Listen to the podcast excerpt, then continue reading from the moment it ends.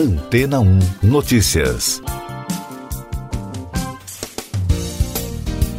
Bom dia! A Tesla foi um dos principais destaques na imprensa internacional nas páginas de tecnologia e economia na segunda-feira. Isso porque a empresa anunciou os primeiros lucros trimestrais superiores a um bilhão de dólares.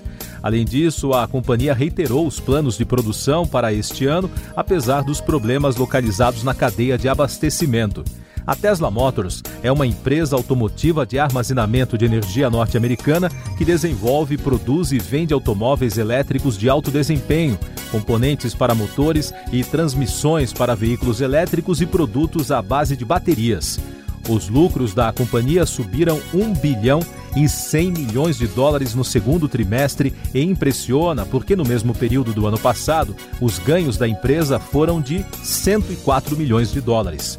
De acordo com dados divulgados pela mídia especializada, a receita da empresa quase duplicou para 12 bilhões de dólares na comparação anual. E no trimestre, a empresa registrou mais um recorde com entrega de 200 mil veículos.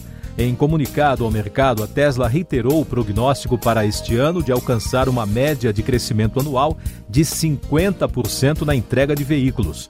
O resultado também impressionou porque a indústria automobilística enfrenta uma escassez mundial de chips que afeta diretamente a cadeia de abastecimento de empresas como a General Motors, a Ford e outras, obrigando as fabricantes a reduzir a produção. A empresa disse ainda que está expandindo as operações nas fábricas na Alemanha e no estado do Texas, que estão prestes a produzir os anunciados veículos Model Y até o fim do ano. Após o comunicado, as ações da Tesla dispararam 1,4% nas operações eletrônicas posteriores ao fechamento do mercado financeiro nos Estados Unidos. E daqui a pouco você vai ouvir no podcast Antena 1 Notícias. Ítalo Ferreira conquista o primeiro ouro do Brasil na Olimpíada de Tóquio. Brasil registra 169 casos da variante Delta do coronavírus, diz Ministério da Saúde. Entidades judaicas criticam o encontro de integrantes do governo com extremista alemã.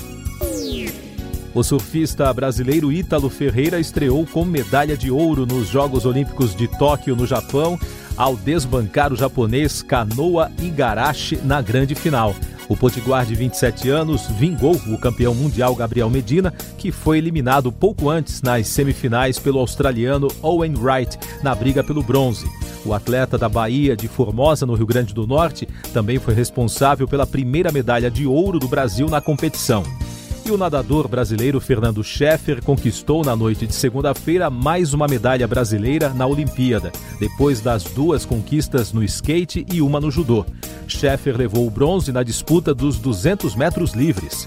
A capital do Japão se prepara para a passagem do tufão Nepartak nesta terça-feira.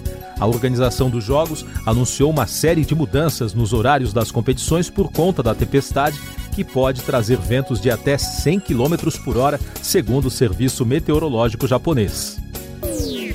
Balanço do Ministério da Saúde contabiliza 169 casos da variante Delta do novo coronavírus no Brasil. Deste total, 13 pacientes tiveram quadro grave e morreram em decorrência da Covid-19.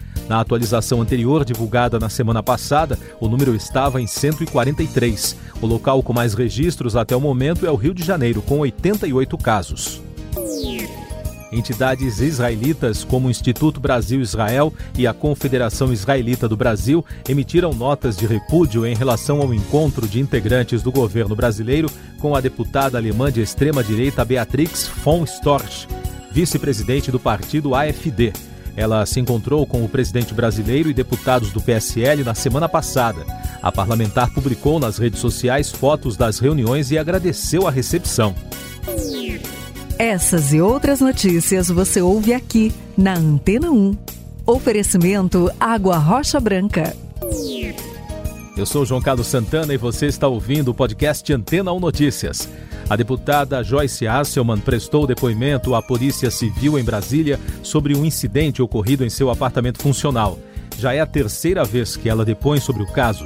Segundo a parlamentar, na madrugada de 18 de julho, ela acordou machucada no apartamento onde mora, na capital, mas não lembra do que aconteceu. Mais destaques nacionais: a Polícia Civil de Goiás impôs sigilo de cinco anos sobre os gastos das buscas pelo assassino Lázaro Barbosa. De acordo com a determinação, a divulgação das informações poderia colocar a instituição em risco. A caçada que teve início em 9 de junho envolveu 300 agentes. Lázaro foi morto no dia 28 em tiroteio com policiais. Segunda-feira foi um dia de muitas informações sobre a pandemia no Brasil. A Agência Nacional de Vigilância Sanitária cancelou em definitivo o estudo clínico da vacina Covaxin no país. A análise do imunizante havia sido solicitada pela empresa Precisa Medicamentos. Na semana passada, a Anvisa havia anunciado a suspensão cautelar dos estudos após a suspensão da representação entre a empresa e o laboratório indiano Bharat Biotech. Também na segunda, a agência recebeu um pedido de uso emergencial da vacina Sinopharm contra a Covid. A solicitação foi feita pela Blau Farmacêutica, que é a representante da vacina do laboratório chinês.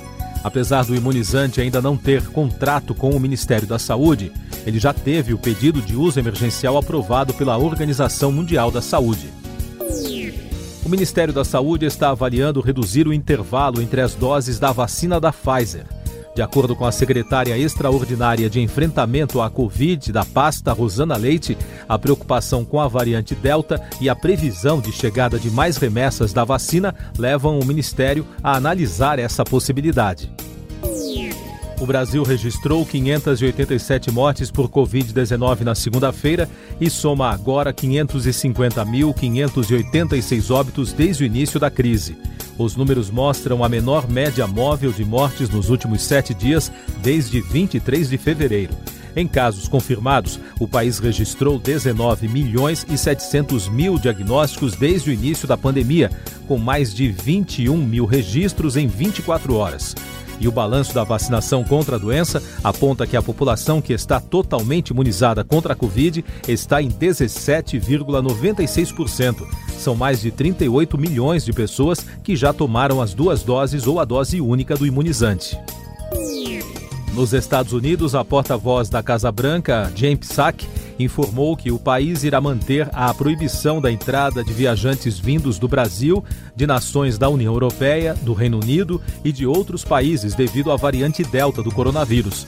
A medida contraria os pedidos de reciprocidade da União Europeia, que em junho liberou a entrada dos viajantes americanos. Na América Latina, o governo do Uruguai já planeja abrir as fronteiras a não residentes. Com 60% da população vacinada com a segunda dose, as autoridades pretendem liberar a entrada de viajantes em setembro. Em Punta del Leste, a rede hoteleira aposta na retomada dos negócios no chamado turismo vacinal, uma estratégia que já é aplicada com sucesso em outros países. Eleições 2022. O presidente Jair Bolsonaro afirmou que pretende derrubar um excesso no montante de 5 bilhões e 700 milhões de reais do fundo eleitoral e indicou apoio a um valor de 4 bilhões de reais. A previsão para as campanhas políticas do próximo ano foi incluída na Lei de Diretrizes Orçamentárias durante a tramitação do texto na Câmara e no Senado. A crise energética o Operador Nacional do Sistema Elétrico abriu chamada pública para contratação emergencial de usinas térmicas para ajudar a poupar água nos reservatórios das hidrelétricas. A chamada vale para geradores que não têm contrato de venda de energia. Os contratos terão prazo de até seis meses, prorrogáveis por mais 30 dias. Destaques da tecnologia: uma organização de contra-terrorismo criada por empresas dos Estados Unidos como Facebook e Microsoft está coletando conteúdo extremista que será armazenado em um banco de dados. A medida é uma tentativa de utilizar essas informações para reprimir divulgação de grupos supremacistas brancos e milícias de extrema-direita. O chefe do WhatsApp, Will Cathcart, disse ao jornal britânico Guardian que integrantes de governos estrangeiros estavam entre os 1.400 usuários do aplicativo que foram espionados pelo malware Pegasus e pediu a criação de um órgão de responsabilização internacional. O vírus utilizou uma brecha no sistema identificada no app entre abril e maio de 2019. Cinema. A lista de filmes que disputam neste ano o Leão de Ouro do Festival de Veneza foi muito bem recebida pela imprensa. Isso porque vários nomes de peso, entre eles o espanhol Pedro Almodóvar, a neozelandesa Jenny Campion e o chileno Pablo Larraín, foram confirmados nesta edição, que será realizada de 1 a 11 de setembro. O novo filme da brasileira Bárbara Paz, o curta-metragem Ato e o longa de Rodrigo Santoro, Sete Prisioneiros, dirigido por Alexandre Morato, também foram selecionados para outros prêmios dentro do festival. Você confere agora os últimos destaques do podcast Antena Notícias, edição desta terça-feira, 27 de julho. Começou hoje no Tribunal do Vaticano o julgamento de um escândalo que afeta a imagem da Igreja Católica. Está no banco dos réus o cardeal italiano destituído Ângelo Bessil, que foi substituto da Secretaria de Estado entre 2011 e 2018, um dos cargos mais poderosos da Cúria Romana e um conselheiro muito próximo do Papa Francisco. No centro do escândalo estão a compra de um luxuoso edifício em Londres e a rede de empresas e fundos que deixaram um rombo nas finanças da Santa Sé. O bilionário Jeff Bezos ofereceu cobrir os gastos de 2 bilhões de dólares da NASA para poder participar da construção de um sistema de pouso e um veículo de pouso na Lua. Bezos voou ao espaço com o irmão na semana passada, no primeiro voo espacial turístico da aeronave New Shepard. Siga nossos podcasts em antena1.com.br. Este foi o resumo das notícias que foram ao ar hoje na Antena 1.